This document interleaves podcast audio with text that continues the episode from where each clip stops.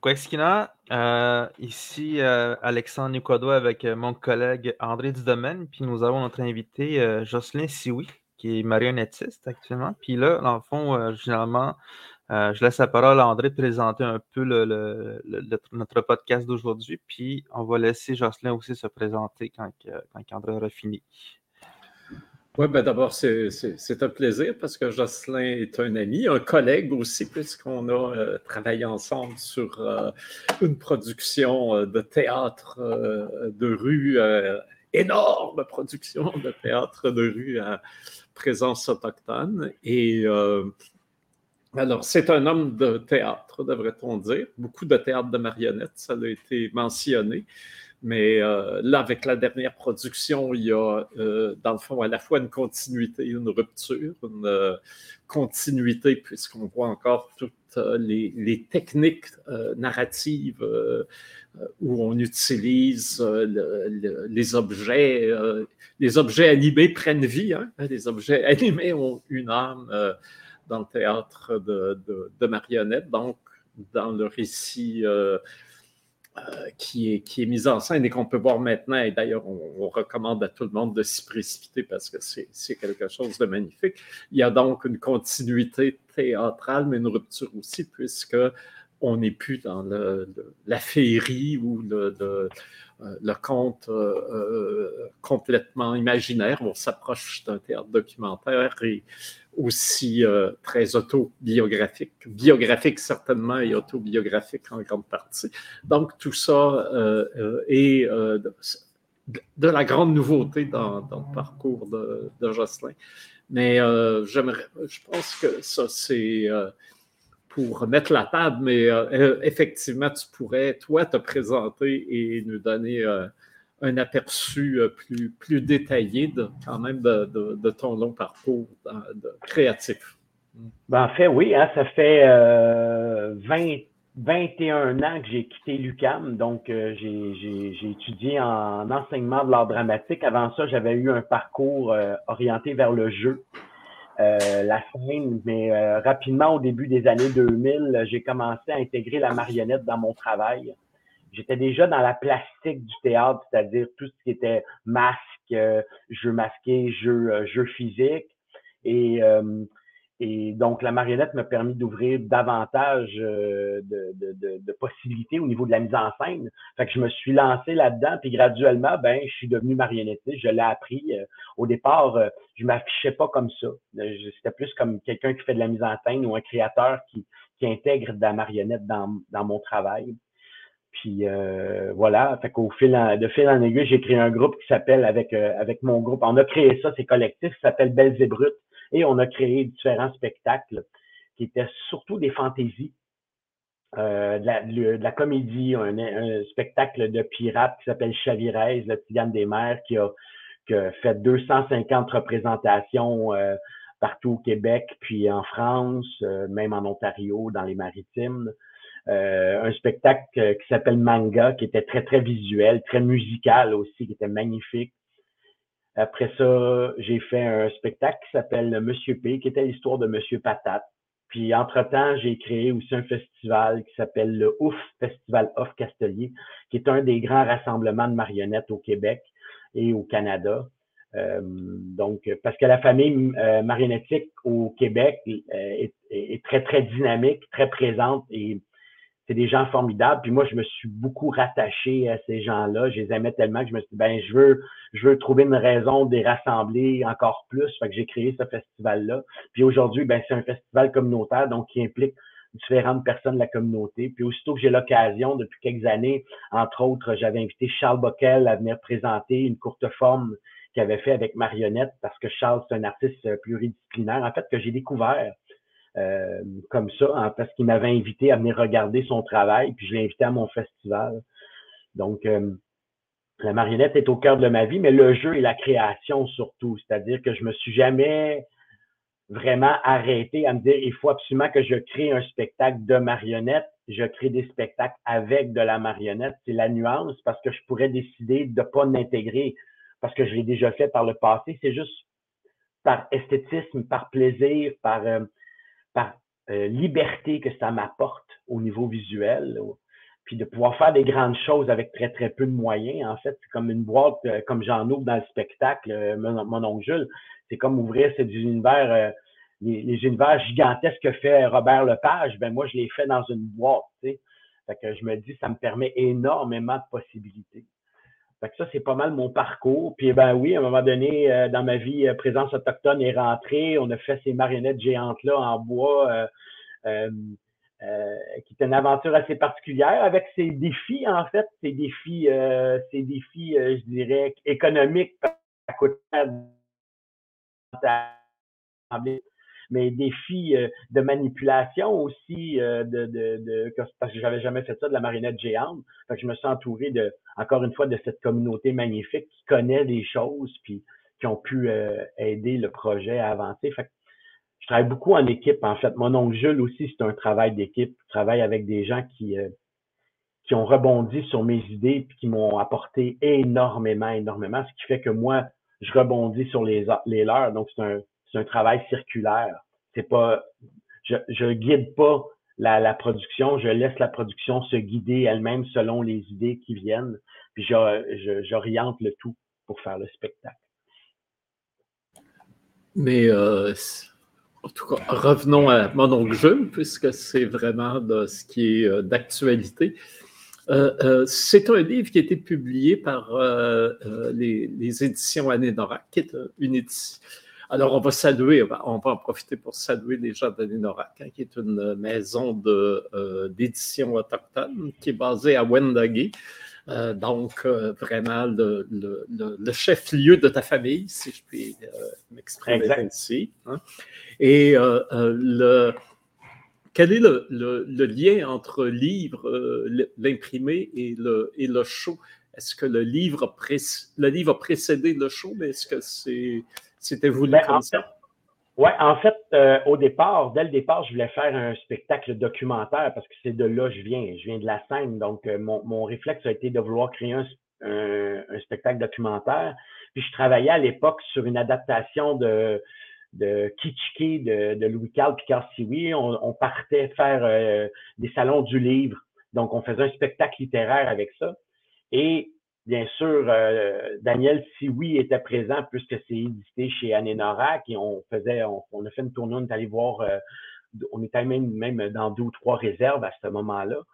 Et puis, et puis là, je parle du projet que j'ai de théâtre documentaire avec Daniel. C'est lui qui m'a proposé de faire un livre. Il m'a dit si tu écris un livre, je vais l'éditer. Fait que moi, j'étais un peu euh, suspicieux. j'ai pas tout de suite sauté en me disant ben moi, j'ai jamais écrit ça de livre. Puis il m'a dit c'est pas grave ça. Fait que euh, moi, je suis un gars de défi. Il n'y a pas de petits défis pour moi. Fait que j'ai. Puis celui-là, il était particulièrement gros, mais j'ai dit OK, j'y vais. Euh, je, je, ça va être trop une belle aventure. Puis comme de fait, je regrette pas. C'est l'aventure d'une vie c'est ce que j'ai vécu avec mon oncle Jules jusqu'à présent. Oui. Il y a des références euh, littéraires, on y reviendra, mais effectivement, je voulais qu'on parle de Kitschke et du travail de euh, Louis-Carl euh, Picard-Sioui, qui lui aussi est un auteur important et actuel. De, la communauté Wendat. Et je me demandais justement si Kitschike n'avait pas influencé ton travail sur mon oncle. Non, je n'irais pas dire ça. Ben, peut-être de, façon inconsciente, mais non, je, je, pense que je me suis reposé beaucoup sur le langage parlé pour l'écriture, beaucoup sur euh, le conte, beaucoup. Bien, bien sûr que dans Kitschke, il y a ces aspects-là. Euh, toute l'histoire de Noé, bon, par exemple, quand que quand Louis Carl, on le fait en scène, euh, Louis Carl raconte cette histoire-là. C'est un conte qu'il avait créé il y a plusieurs années. Moi, j'ai vu la création de ce conte-là. Puis on avait participé en fait à un, événement théâtral était, ah, le, nom de la dame m'échappe, mais on avait fait une, création avec Spider-Woman Theater, là, euh, je me rappelle plus le, nom de. Euh, c'est ma mémoire qui me joue des tours ce matin, mais euh, puis moi, j'avais commencé à travailler à ce moment-là sur un récit familial. Ça parlait de moi, c'était autobiographique. Puis Louis Carl avait présenté ce texte sur Noé qui est présent dans son livre Fait que, hum, fait que oui, on a peut-être des univers parfois qui se rapprochent, surtout au niveau de l'art de raconter certains éléments, mais son univers est très, très, très fantastique, ou je dirais est, très, est ancré dans un certain fantastique qui me touche euh, sincèrement. Il y a une magnifique nouvelle qui est dans, dans, Kitschke, qui est cette dame, cette femme qui est emprisonnée dans son logement. Puis j'avais fait une adaptation en marionnette de ça dans le spectacle avec euh, une magnifique marionnette qui avait une tête humaine et on appuyait sur une gâchette, puis c'était une tête, une tête d'oie qui apparaît, une tête de bernache. Puis euh, donc, c'est des univers qui me touchent, bien entendu, parce que la fantaisie me rejoint, mais dans, dans mon oncle, je pense que je suis vraiment dans, dans, dans, dans une autre couleur que, que, celle de Louis Carl. Mais j'aime beaucoup son travail. C'est un ami aussi. Mais moi, ce qui m'a frappé avec mon oncle et qui, qui est frappant aussi dans les chroniques de Kitschke puis de travail en général de Louis Carl, c'est le côté très franc et parfois vériste, mm. très cru. Et euh, à toutes les fois, je, pense, parce que ça m'avait, euh, des fois, il y a des choses qui, nous brûlent, puis on les, garde, des brûlures qu'on garde en mémoire. Et euh, une fois, j'avais vu euh, dans tout le débat Torah Canada euh, Nathalie Petrovski écrire que critiquer le programme autochtone du Conseil des arts, disant ah oui, il faut absolument que seules des œuvres qui vont flatter, qui vont être positives, il n'y aura aucun regard critique. C'est ce qu'encourage le Conseil des arts, comme si comme Première Nation, on n'était pas capable, comme auteur, comme artiste, d'avoir justement un recul critique, ironique, voire sarcastique par rapport à, nos propres réalités. Et c'est dans ce sens-là, ce côté très, euh, hmm. euh, euh, cette authenticité reliée au, réel, à des personnages qui sont pas tout beaux, tout, tout jolis, tout mythologiques, qu'on retrouve dans, chez toi et euh, euh, chez Carl aussi. Hein. Oui, je, suis d'accord. Euh, en effet, je pense qu'il faut être lucide, puis n'y a pas une société qui est parfaite. Hein. J'étais dans une, dans une rencontre universitaire l'autre fois où on me parlait, bon, il y avait il un malaise par rapport à mon livre, par rapport à la fin, par rapport à la pédophilie de mon oncle, puis comment enseigner l'histoire? Là, je viens de faire un héros, puis je le déboulonne. Puis je leur dis, il n'y a pas une société qui est parfaite. Puis en même temps, en ce moment, il y a des gens qui aimeraient beaucoup idéaliser la société autochtone, mais en même temps, on est des humains. Et dans les communautés, il y a aussi des gens qui font des choses qui sont mal. On a des gens qui font de la fraude. Il y a des gens qui sont malhonnêtes. Il y a des êtres humains formidables. C'est une société, c'est normal. Euh, il n'y a pas de société parfaite. Euh, fait, que je trouve ça honnête d'en parler, en fait. Pour pas idéaliser, mais ça efface pas ce que l'histoire a fait avec les Autochtones, l'histoire canadienne.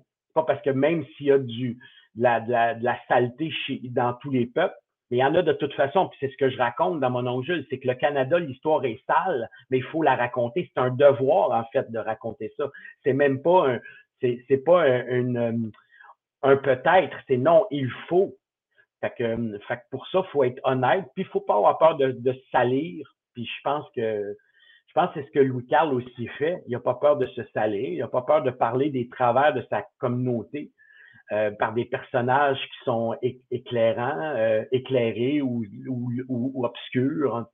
c'est ça qui fait le relief aussi entre les choses.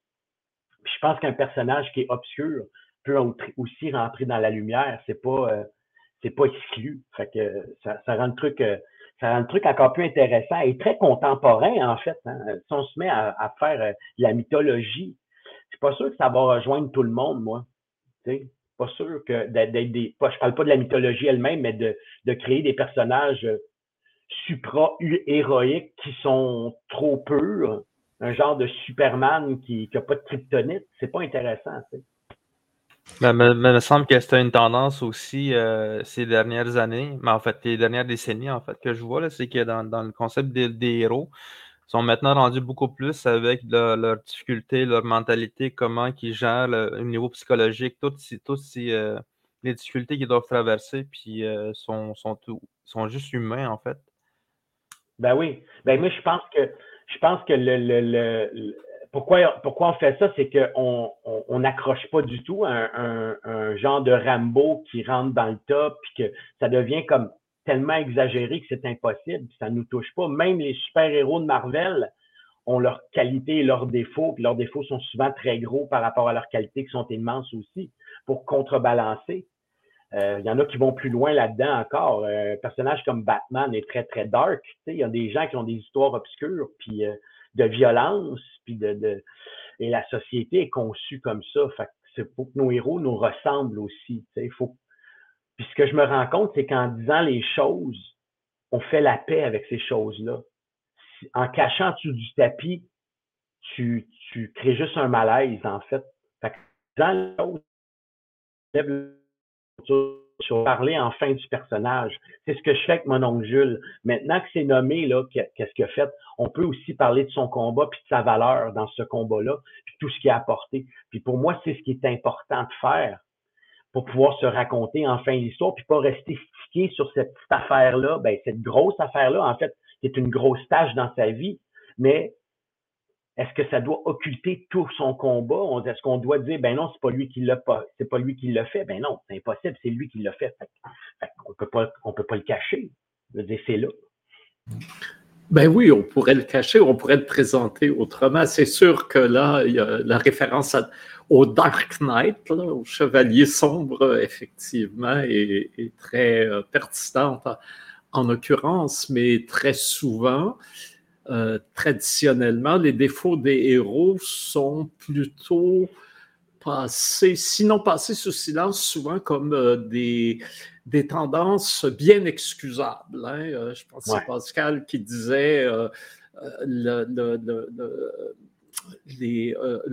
lubricité d'Alexandre a fait plus de débaucher que sa, son abstinence a fait de, des non-alcooliques. Alors donc, c'était quelque chose qui était, comment dire, vu comme presque un côté sympathique. Alors que là, euh, euh, euh, vraiment, c'est peut-être dans l'air du temps aussi, les inconduites sexuelles sont. Peut-être parce que ça a été caché trop longtemps, sont maintenant vues comme des, des monstres énormes qui sortent du, du garde-robe. Et là, je me suis posé la question et je te la pose en arrivant à la fin avec même un, certain, une certaine, euh, un certain angle freudien. Je pense même que tu, réfères à Freud dans, dans le texte. Euh, euh, est-ce que finalement, ça n'affaiblit pas la, le, côté politique, puisque ce serait chez mon oncle Jules une sorte de, de rédemption qu'il recherche par l'action politique par rapport à, tout ce, cet inconscient, ce, côté camouflé, sombre qu'il euh, a en lui? je vous laisse le faire. Moi, pour moi, ça l'amoindrit pas du tout, du tout son combat. Je Jeanne d'Arc, je veux dire, était guidée par Dieu et elle se lançait dans un combat comme une folle c'est sa, sa, schizophrénie qui l'aurait lancé là-dedans. Est-ce que ça atténue la valeur de son combat? Je ne sais pas. Euh, mon oncle cherchait peut-être une rédemption, peut-être pas. Ça, c'est une interprétation fort, fort personnelle de son combat, en fait. C'est ma façon à moi de faire la rédemption avec le personnage. Puis c'est une façon pour moi de, de, de, trouver un sens à ses actions. Puis mais ça, ça, je suis pas dans sa tête. Donc, je ne sais pas. C'est moi qui donne un sens. C'est un sens qui est fictif à quelque part. Après ça, les gens repartent avec ça, puis en font ce qu'ils veulent. C'est moi ma réponse. Après, euh, ça revient exactement à cette question est-ce qu'on déboulonne ou on déboulonne pas? Puis chaque personne va trouver une réponse à est-ce qu'on déboulonne ou on déboulonne pas? Maintenant, euh, c'est des questions que je pose en spectacle, c'est des choix de société. Moi, j'ai décidé que la rédemption, c'était la, la clé, en fait. Puis on, on sait ce qu'on cherche comme société en ce moment. Euh, les citoyens, en ce moment, essaient de se rapprocher des Autochtones parce qu'ils ont compris qu'il s'est passé des choses très graves dans ce pays-là.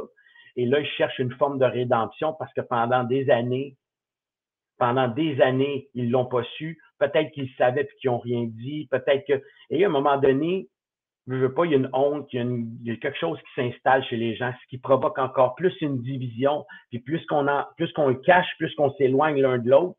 Et là, on a réalisé que c'était peut-être pas la clé. En tout cas, il y a beaucoup de citoyens qui l'ont réalisé. Et là, c'est une forme de rédemption qu'on cherche. Puis pour moi, c'est important, la rédemption. C'est la. Tu sais, on est dans une société qui dit que qui n'est pas punitive.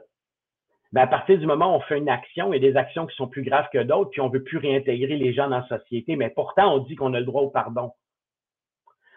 Puis ça rejoint toutes ces questions. Chez les nations autochtones, la, notion du pardon aussi, comment elle était présente, c'est-à-dire quelqu'un qui tuait quelqu'un dans certaines nations qui tuait le mari de l'autre ou qui avait, ben, il s'occupait, il se retrouvait à s'occuper de la famille. C'est une forme de rédemption. Pour acquérir une certaine forme de rédemption, il faut que tu participes à cette société-là. Il faut pas que tu te retires de la société. Puis nous, on a tendance à retirer les gens, à les déboulonner, à les mettre au rencard, mais c'est pas ce qui se passe c'est pas ce qui se passe parce que ça revient toujours à la surface, finalement. Le problème est jamais réglé. Je dis pas que c'est pas grave, ces affaires-là. La rédemption n'empêche pas la gravité des choses. Les choses peuvent être très graves, mais ça n'empêche pas la gravité.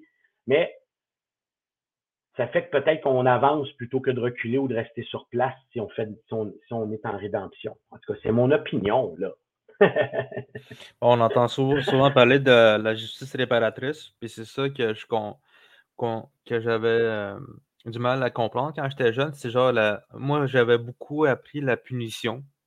je pense que c'est pas mal ça qu'on, comment ça fonctionne dans la société, c'est qu'on te punit pour quelque chose que tu fais de pas correct. Puis euh, on nous a souvent parlé, les années nous ont souvent parlé de, de, réparation, en fait. Tu vas, tu vas redonner ce que tu as pris, tu vas refaire, réparer ce que tu as brisé. Puis je pense que c'est pas mal juste ça, la justice réparatrice maintenant de nos jours c'est d'engager les gens qui ont mal fait pour qu'ils fassent le bien par la suite, pour qu'ils réparent.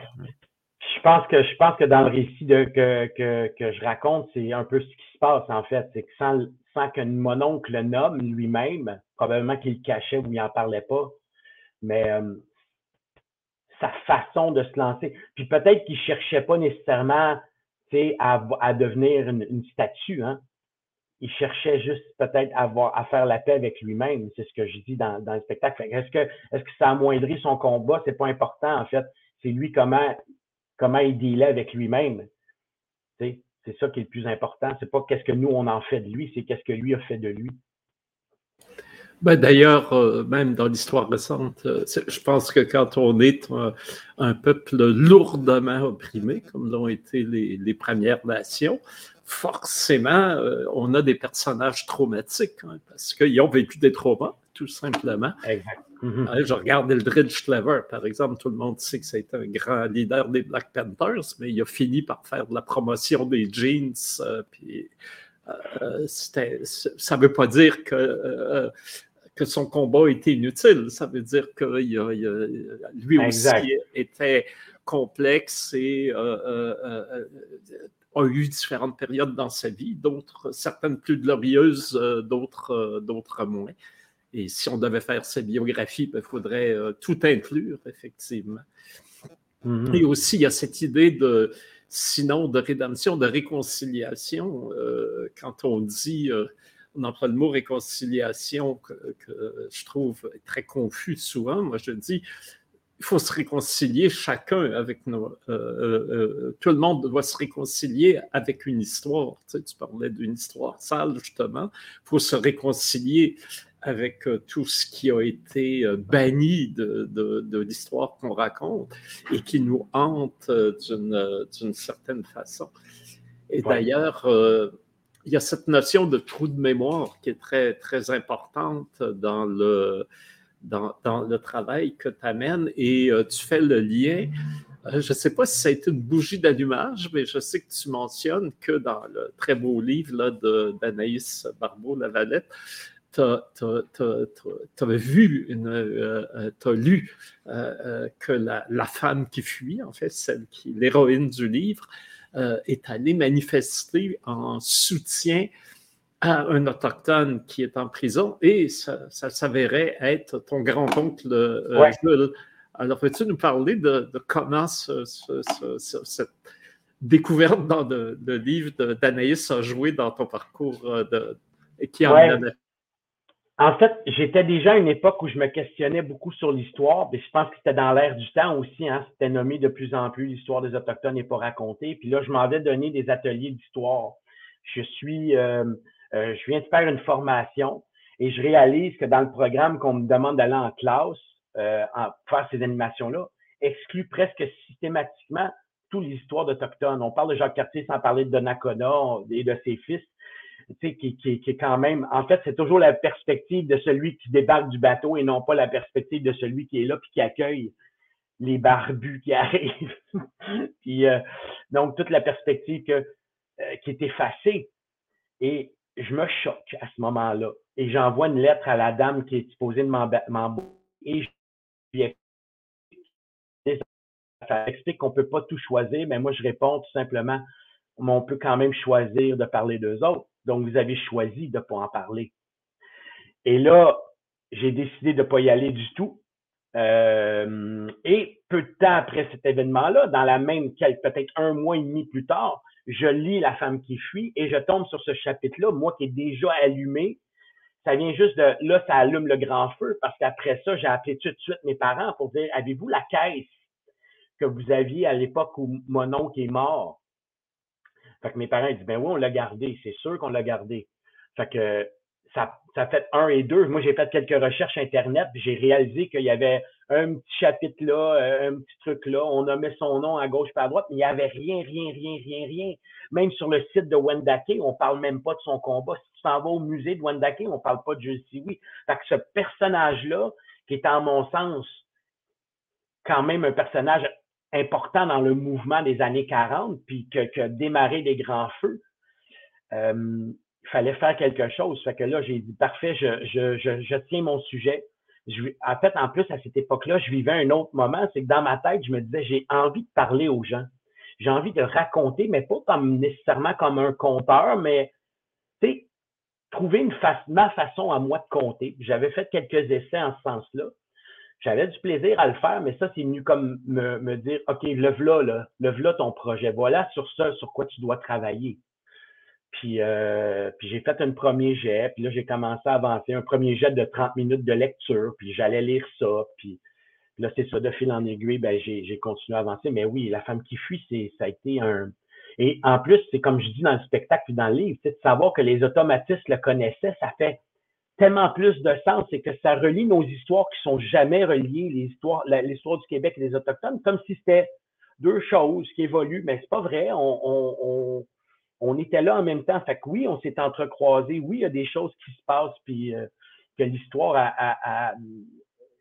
est vécue par tout le monde. À quelque part, les décisions politiques, n'importe quoi, sont vécues par tout le monde qui sont sur le territoire. Fait que hum, je trouvais ça intéressant parce que ça a été tellement nommé dans, nos, dans mes cours d'histoire. On a tellement parlé des automatistes et de l'importance sur le réveil québécois. Puis là, j'ai cet homme-là qui, à la même époque, essaie de réveiller les consciences, mais du côté autochtone, puis de, de, de viser l'autodétermination, même titre que les automatistes visaient l'autodétermination du Québec. Il y a trop de parallèles à faire. Puis tu fais, ben, c'est excellent. Moi, ça m'a vraiment stimulé. J'étais comme, OK, là, il y a quelque chose à raconter. Il y a déjà une histoire juste là, a une histoire à raconter.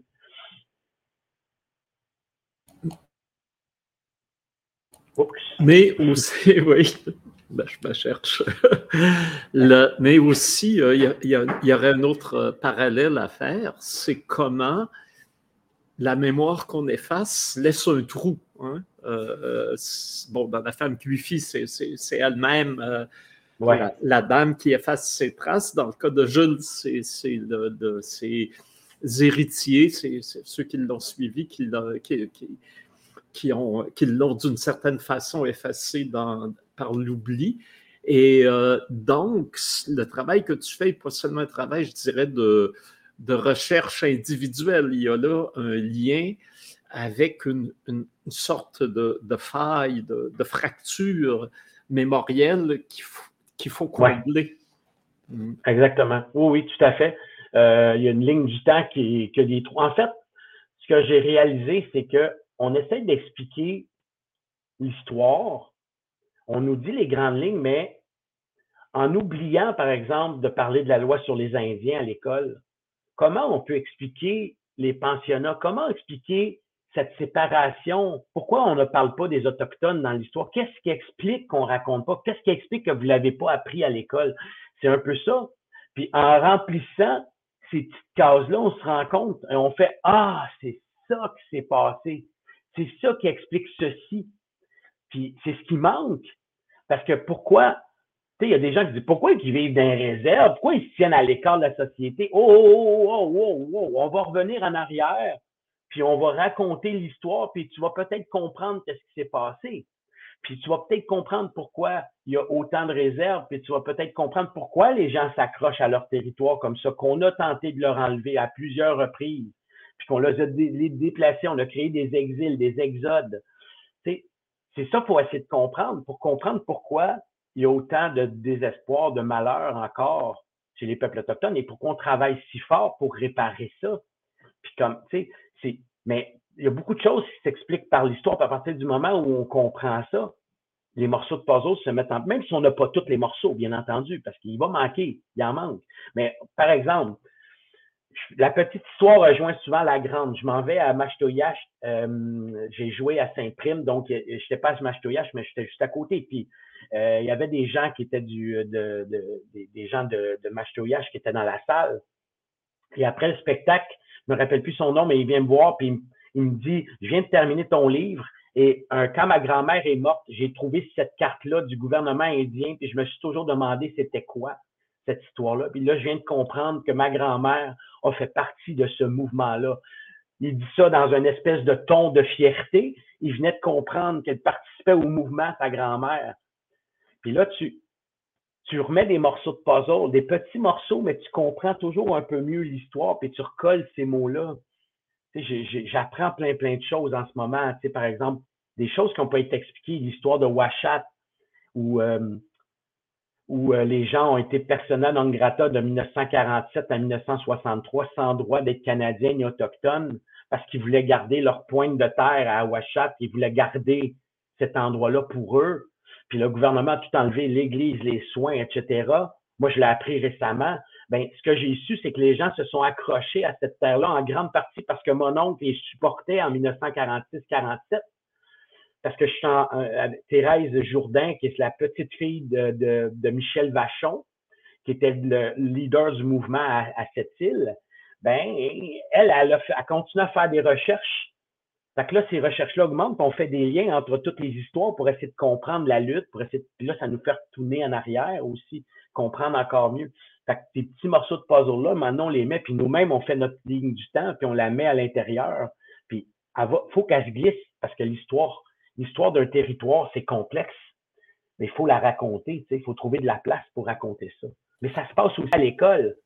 Puis ça se passe dans les programmes scolaires qui sont enseignés. Fait qu'il y a une job à faire, parce que c'est pas là.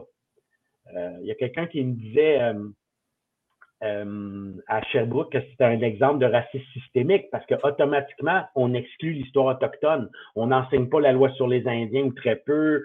Les pensionnats, on commence à en parler peut-être parce que les gouvernements veulent se donner bonne conscience, mais il faut faire beaucoup plus que ça, en fait, pour que justement ces trous-là se remplissent, qu'on remplisse la faille un hmm. peu. Moi, j'étais curieux. Euh, me demandais, euh, les Wendat allaient où au pensionnat? Est-ce qu'il y en avait-tu ou il y avait-tu genre il allait en ville? Il allait à Loretteville, en fait. Euh, il n'y avait pas de pensionnat, ce que j'ai compris. Ben, euh, premièrement, les pensionnats étaient beaucoup pour, la, pour briser la langue.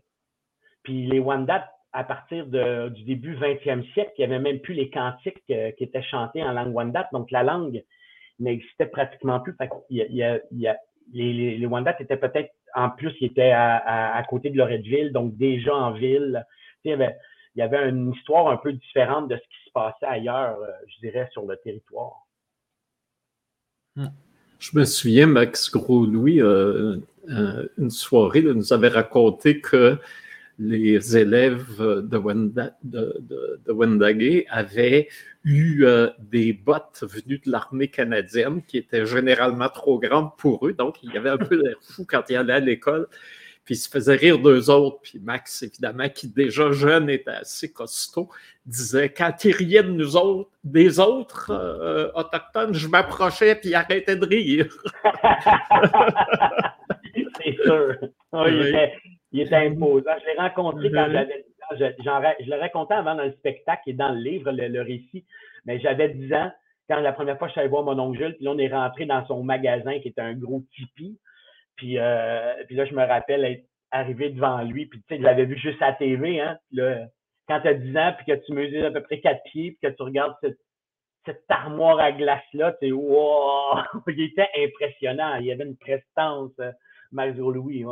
Jusqu'à la fin de sa vie, hein, il y avait cette, chose, impressionnant. Impressionnant, monsieur.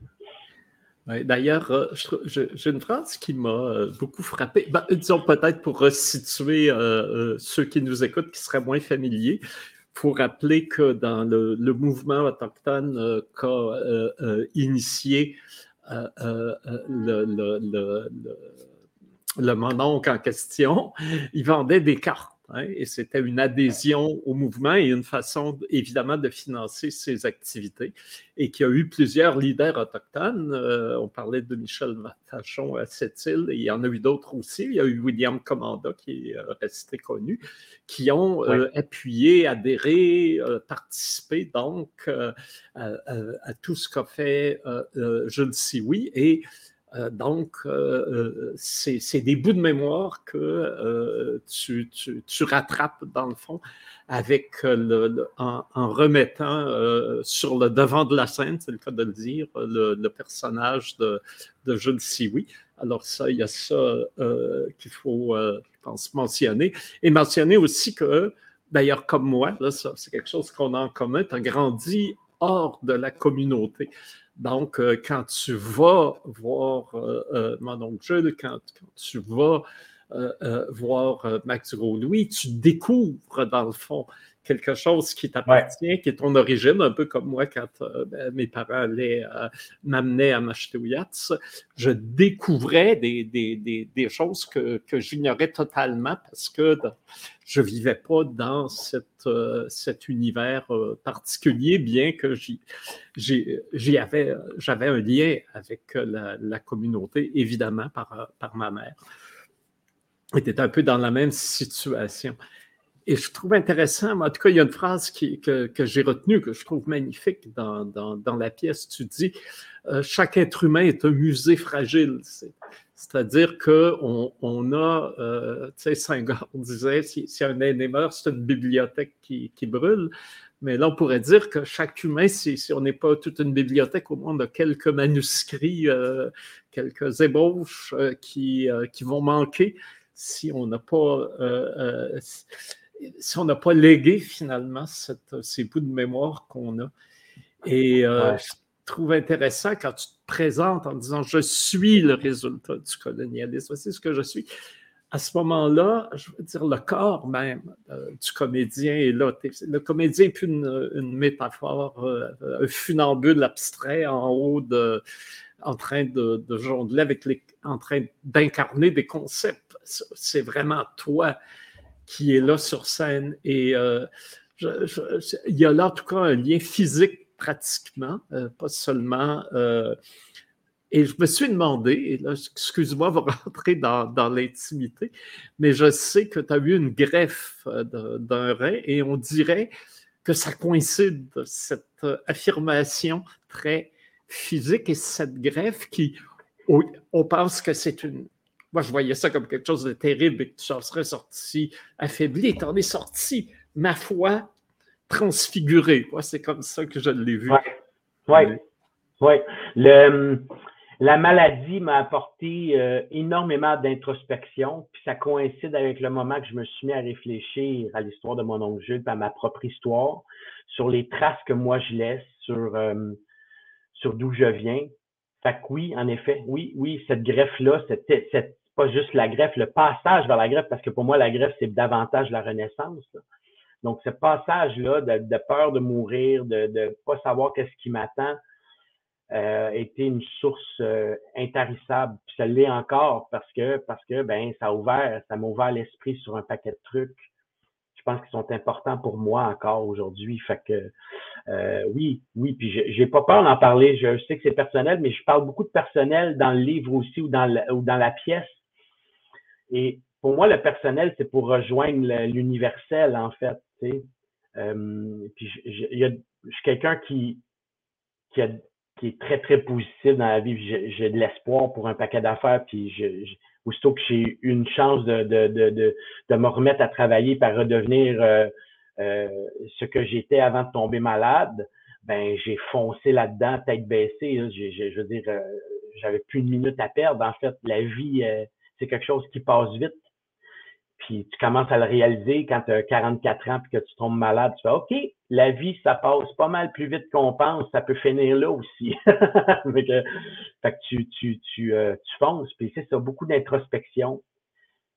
Puis quand ça ouvre une porte comme ça, la porte est très, très dure à refermer, en fait. Fait qu'il y a beaucoup encore de choses qui me viennent en tête, des réflexions sur le monde, sur ma vie.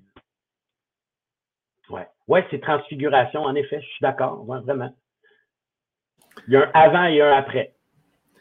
Ben, en tout cas, tu es un modèle pour nous tous, puisque euh, euh, hein, comment les, les, coups durs euh, sont une, une occasion de, de, rebondir plutôt que de, de s'écraser.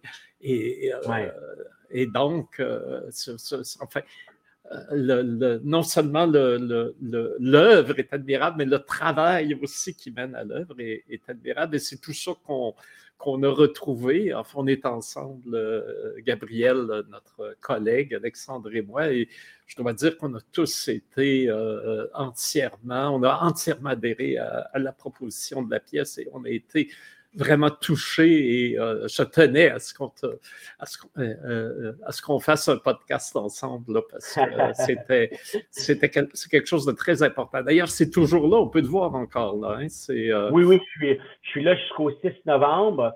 Puis comme mhm. on est en ligne, puis qu'il y a du monde de partout, là, euh, en fait, euh, on, je serai à Québec euh, au, Théâtre Périscope à partir du 8 décembre jusqu'au 18. Et ensuite, je vais me promener un peu partout. les gens pourront consulter mon site web. Là, je vais avoir les dates. Là, je vais me promener. Je vais aller à Sherbrooke. Je m'en vais à, la Pocatière éventuellement, Chambly. je me promène. Je vais me promener un petit peu partout sur, sur le. Puis ça continue. Là. Il y a d'autres dates qui s'ajoutent tranquillement. Là. Fait que, ouais, ouais, on travaille pour euh, que le spectacle ait une longue vie. De, parler le plus possible, de rencontrer des gens, d'en parler le plus possible de cette histoire-là, éveiller des consciences peut-être, ou en tout cas susciter des questions. Hmm. Alors là, maintenant, c'est euh, euh, au théâtre Les Écuries à Montréal. aux Écuries à Montréal. Alors donc, là aussi, pour avoir des billets, on, Google Théâtre Les Écuries. Et, Exactement. Puis euh, s'il y en a qui sont intéressés, faites vite parce que je sais que des soirs, que les dernières représentations en général, ça se remplit. Là, je sais que c'était presque mhm. complet vendredi. Là, fait que, j'aimerais ça afficher complet, mais. ben, en tout cas, nous, quand on y était, il y avait du monde. En tout cas, c'est oui, oui, oui. Il y a du monde, oui, tout à fait. Il y a beaucoup de monde.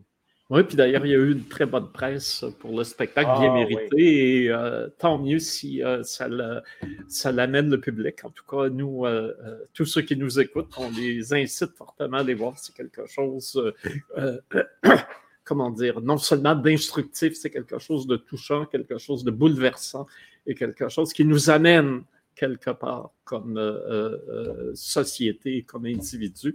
En tout cas, bravo. Nous, nous on est vraiment des des fans de mon là.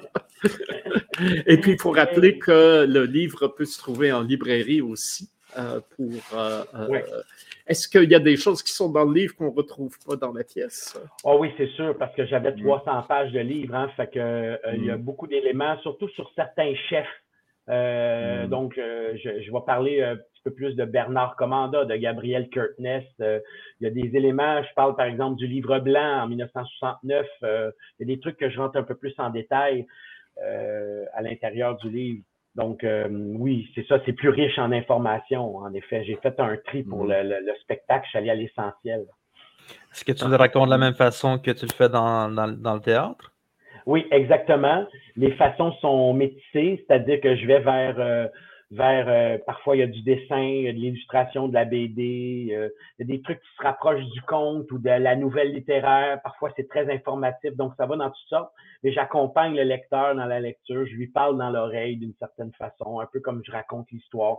Les gens me disent qu'ils entendent ma voix, fait que je trouve ça beau parce que c'est ce que je voulais faire. Puis quand tu réussis à faire ce que tu as en tête, ben tu as réussi en fait. Hein? Tu fais, ben, c'est ça que je voulais faire. Après ça, le monde y aime ou il aime pas c'est une chose, mais de réussir ce que tu avais en tête, même chose avec le spectacle, il y a beaucoup de choses que j'ai imaginées, puis ça se passe, ça se passe, ça se passe, fait que je suis content. C'est ça, quand on est dans la, dans la pièce, là, on, dirait qu'on on dirait qu'on s'imagine dans ton atelier, mettons dans ton sol, dans ton atelier avec toi, avec tes bebelles, puis tu nous racontes une histoire en même temps. Ouais, dans mes, dans mes archives. Mmh. ouais. Eh oui, cette boîte, c'est magnifique. C'est pas juste une métaphore, c'est bien réel, mais en même temps, ça a toute une, dimension. C'est la boîte à surprise, c'est la boîte noire. c'est formidable. Puis le euh, décor aussi peut rappeler ça un peu, c'est-à-dire on est comme un peu dans la boîte d'archives. Hein. Les, écrans forment des murs d'une certaine façon, puis moi je suis au centre de cette boîte d'archives, puis les archives apparaissent sur les écrans aussi. Fait que il y a toute cette idée, euh, tout est dans tout, comme on dit. En tout cas, pour le livre aussi, moi, j'ai voulu aller l'acheter hier euh, en passant à la librairie là, qui se trouve sur mon chemin. On m'a dit c'est épuisé. Ils ont tout vendu. Alors, même pour le, livre, euh, je pense que faut, euh, avant, qu'il soit épuisé, il faut aller l'acheter. Alors, là, encore une fois, on passe au message. il va bien, mais on est déjà à deux, deux ou trois nouvelles réimpressions là, parce que le livre sort bien depuis un an. Fait que j'en suis à plus de 2500 copies de vendues, je crois, ce qui est déjà très, très bon. Là. Fait que je, moi, je connais pas encore, mais on me dit que que 5000, c'est un best-seller. Fait qu'à 2500, je suis à moitié d'un best-seller, pas pire. ben, je sais que 3000 copies d'un livre au Québec, c'est vendu euh, au Québec, c'est considéré comme un grand succès de librairie. Exactement. Alors, euh, tu, y arrives, là. Oui, j'y arrive. Ben, hmm. c'était inespéré, hein? Tu crées un premier livre, même l'éditeur, hein, il fait, ben, on essaye. Puis quand on a vu que les gens étaient au rendez-vous, ça rend tout le monde heureux, hein? Et l'éditeur, euh, à Nénorac, euh, les dernières années, là, ça, les, les, les livres qui sortent, euh, les succès, les prix qui sont remportés, les nominations un peu partout, l'éditeur il commence à se péter les bretelles un petit peu. Il est content parce que parce que son pari commence à fonctionner. Ça fait quand même une dizaine d'années que la librairie existe. Puis c'est long, hein. ça a été long de, de, de, de, percer une petite, une petite éditeur, qui, qui trace son chemin, puis tranquillement, il devient un incontournable.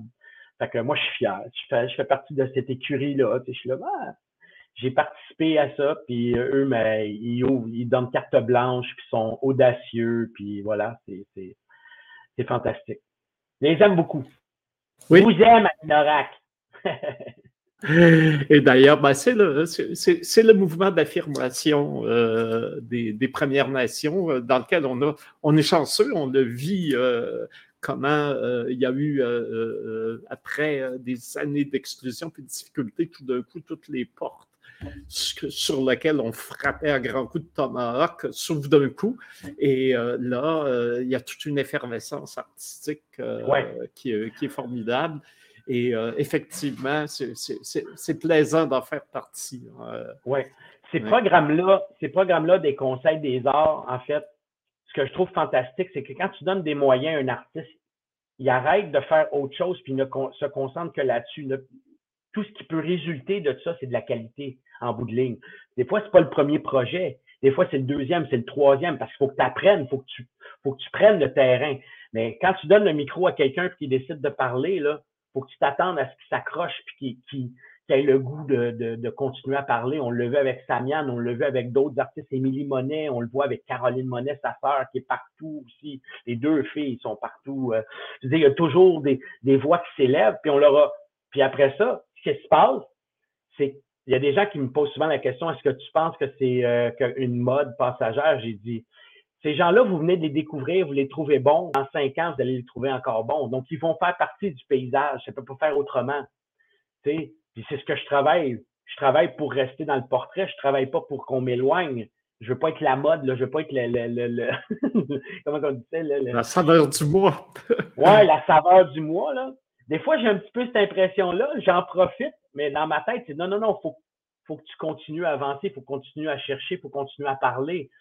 Parce que il y a toujours un projet de toute façon qui est en chantier. Hein, fait, fait faut toujours avancer parce qu'il faut que la parole reste, faut que les gens continuent à nous entendre. C'est important. Oui, puis c'est bien de nous rappeler à l'ordre.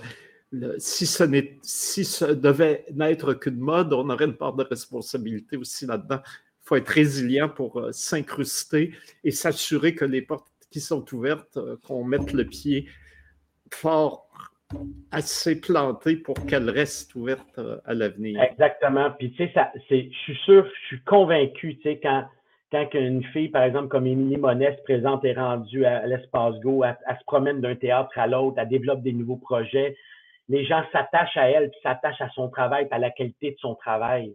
Ils s'attachent pas au fait qu'elle est autochtone.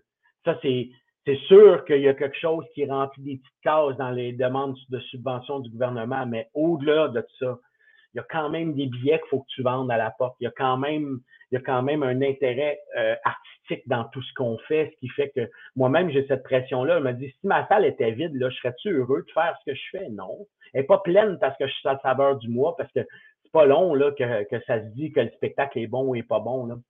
Euh, le monde, il, achète, avec l'argent, sont prudents, je dirais, acheter des spectacles. Quand c'est gratuit, c'est autre chose. Mais même encore, c'est même encore. Fait que je me dis, non, non, il y a de la qualité, la qualité est là, les artistes sont forts de plus en plus, ont des démarches vraiment originales qui sortent des sentiers battus parce qu'on n'a rien à perdre. En fait, on a tout à gagner. Fait qu'on sort des sentiers battus, puis on entraîne un mouvement avec nous aussi. Que je trouve ça beau, en fait, ce qui se passe. il y a quelqu'un qui disait m'a dit l'autre fois, il dit, je pense que les Autochtones en ce moment, vous êtes, euh, êtes l'avant-garde. Ben, j'aime ça, entendre ça j'aime ça entendre ça parce que c'est peut-être ça, en fait, qu'on est. peut-être qu'on va dans des endroits que certains artistes n'osent pas. Peut-être, je sais pas, je, soulève la question, mais, mais si on l'est, ben on, va continuer à travailler puis à faire des belles choses. Alors, euh, on n'est pas de la saveur du mois, mais on a quand même le mot du jour, hein, puisque le mot de la semaine ah que euh, nous prépare euh, Alexandre, alors qui a des grandes qualités linguistiques. Alors lui a grandi en communauté, donc il a vraiment appris la, la langue atikamekw, qui travaille euh, toujours comme euh, traducteur et euh, travaille au, au, Wikipédia atikamekw, hein, qui est quelque chose de formidable. Mm. Alors, qu'est-ce que tu, nous as préparé aujourd'hui, Alexandre? Ah, ben c'est ça. je vais demander, je demande toujours à nos invités qu'est-ce qui les inspire récemment, puis c'était pas mal, soit entre retrouvailles et rencontres. Ben, c'est un peu difficile de trouver dans, dans plusieurs langues ce mot-là, puis trouver des synonymes aussi. Fait que je me suis dit, on peut être regarder sur oncle. Finalement, c'est encore plus compliqué que ça avec, avec la recherche que j'ai faite. Euh, si, mettons, si je me base sur la Tikamek, en commençant avec la Tikamek, nous autres, on dit Nishumesh pour dire mon oncle. Le Ni voulant dire mon, fait que dans le fond, c'est Mishumesh qui veut dire euh, oncle. Euh, il y, a, y a aussi Nijishe qui dit mon beau-père, c'est comme le père de son conjointe. Et puis, puis Khan, c'est genre mon faux père hein, quand on parle de le conjoint de sa mère. Je vais, vous, dire la raison pourquoi je vous parle de ça, parce qu'il y a d'autres mots qui se retrouvent euh, en bas. Euh, puis, le ça, c'est le grand-oncle, comme on dit. C'est comme le, le frère de mon oncle, c'est le frère de mon grand-père. Euh, en Inouïmoun, c'est Okumisha c'est son oncle et son beau-père. C'est le deuxième mari de sa mère. Ou comme euh, il signifiait comme son. Fait que si on, disait pour euh, mon oncle, je pense qu'on aurait dit Nukumusha.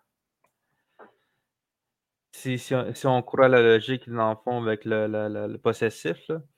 Euh, il crée de la baie James, il dit Nissis pour mon beau-père. C'est là que ça va se compliquer un peu. Le père de mon époux, de mon épouse, mon oncle relation de sexe opposée à celui de mon parent. C'est le frère de ma mère, le mari de, la sœur de mon père. Euh, puis en Ojibwe, c'est Mushumis. Mishumis, mon grand-père, mais c'est aussi mon grand-oncle. Fait que les autres, ils font pas la distinction entre grand-père et grand-oncle. Euh, il y a l'oncle Ah. parallèle aussi. L'oncle parallèle, c'est genre, je pense, c'est comme le- le- le parent euh, du côté de mon père ou quelque chose comme ça. Euh, Nimishumen. Ça ressemble un peu à Nimishumesh, Nijishe. Puis tu as aussi Nijishen, qui est mon oncle. Là, c'est là, là où c'est un peu compliqué, c'est chez l'écrit des plaines, euh, puis je pense que c'est pareil aussi en algonquin. Euh, c'est qu'ils ont plusieurs mots pour dire mon oncle, mon oncle croisé. Nisis qui étant le frère de ma mère, le mari de la sœur de mon père, mon beau-père, en fait. Nisis, c'est mon beau-père. On peut, dire aussi mon beau-père. Il y a Nushawis. Nukawis, Nushawis, c'est l'oncle parallèle, le frère de mon père, le mari de la sœur de ma mère, mon beau-père, mon parrain, mon cher père. Mon parrain en Atikamek, on dit Nidibash. Euh, sinon, on dit papa prière aussi en Atikamek, euh, qui, littéralement euh, Aimhien Dada, qui veut dire mon papa prière. Euh, Nukumis, l'oncle, mon oncle parallèle, le frère de mon père, le mari de la sœur de ma mère. Puis Swampy Cream, c'est. euh, ah, Swampy Creek, c'est euh, Uzisa. Ça ressemble beaucoup à, à aussi. Fait que c'est ça, dans le fond, euh, je pense que la Tikamek, euh, c'est- on la simplifie beaucoup, mais dans les langues algonquines, euh, c'est beaucoup plus compliqué que ça de dire, genre, on peut, on peut définir le- le- l'oncle qui est le, le- frère de ma mère, le frère de mon père, mon beau, mon beau-père, le, le- le- le père de ma conjointe, mon conjoint. Puis inversement, c'est ça, apparemment que c'est un peu plus compliqué là-dessus. Fait que euh, moi, j'ai découvert quelque chose là- là-dessus. moi, je pensais qu'une Meshumesh, ça veut dire oncle pour tout le monde. Puis euh, mon oncle, en fait, on- je pourrais traduire ça en Meshumesh. Mais tu viens, tu viens de, comme euh, Jocelyn d'ouvrir une, une boîte d'archives. Parce que dans les traditions anciennes, le, le lien éducatif, le lien d'autorité de l'enfant, c'était l'oncle maternel, le frère aîné de la mère, traditionnellement, et non le père biologique. Ce qui créait le malentendu quand les Français disaient Vous allez appeler le roi de France mon père. Ben, pour les Autochtones, c'était comme un titre honorifique, pourquoi pas? Et les Français disaient Voyez, ils sont soumis au roi de France. Alors que non, il aurait fallu qu'ils l'appellent mon oncle, mon oncle Jules, pour qu'il y ait eu un lien de, de, euh, euh, d'autorité et de, de- d'une certaine filiation euh, euh, en termes de formation et de socialisation pour euh, le reconnaître. C'est intéressant ces choses-là de la langue, de la compréhension d'un peuple à l'autre, parce que par exemple, là, quand, quand euh, Cartier euh, discutait avec les Iroquois du Saint-Laurent, puis qu'il disait de pas monter au nord parce qu'il y avait un, c'est un autre royaume, ben le, le- la définition du mot royaume, c'est, c'est, c'est quoi, tu sais? Pour, euh, pour les Iroquois du Saint-Laurent, la richesse de la terre, il n'y a pas nécessairement de l'or ou de, de, tu sais, c'est, c'est, autre chose, c'est un autre lieu, c'est un, fait que c'est intéressant. Puis Après ça, lui, il retourne là-bas puis il dit, il y a un royaume. Fait que là, dans leur tête, les autres, wow, des richesses. Il y en a des richesses, il y en a des richesses, mais c'est pas la, pas la même euh, connotation, en fait. Hmm, Ah, c'est, intéressant, la méprise sur le langage, tu sais. ouais. Alors euh, là-dessus, je pense que ça, euh, si, à moins qu'Alexandre ou euh, Jocelyn veulent, veuillent ajouter quelque chose pour conclure, ce serait la. On, on va se dire Ben, à la semaine prochaine. Hmm? Venez me voir en show, venez Ah, voir oui, ben oui, après. Euh, oui, oui, c'est, c'est, c'est, c'est important. Puis je, ben, je dis pas que mon show est important, mais il est important. Venez, Oui, venez puis, euh, absolument. Moi, je suis toujours une communion avec le public. À chaque soir, il y a une super belle rencontre qui se fait. Je le sens, les gens sont avec moi, je suis avec les gens. C'est beau. Fait que venez vivre ça, ça vaut la peine. Hmm, Ou la joie. juste- J'ai un ami qui disait ça vaut la joie. Fait que venez, ça vaut la joie. Vous êtes là jusqu'au 6, hein, c'est ça? Oui, exactement. Oui, Puis après ça, à Québec. Fait que s'il y a des gens dans la région de Québec qui nous écoutent, là, euh, à partir du 8 décembre. Ah ben ça aussi, ce serait une autre question. Est-ce qu'il y a des gens de, de, de Wendagé ou de, de, la famille qui ont vu le show? Ou s'ils vont le voir à Québec? Puis euh, c'est quoi leur ben, réaction? Bien sûr, j'ai des gens de Montréal qui sont venus. J'ai même euh, quelqu'un euh, que je connaissais pas qui s'appelle Patrick Siwi qui est venu me voir.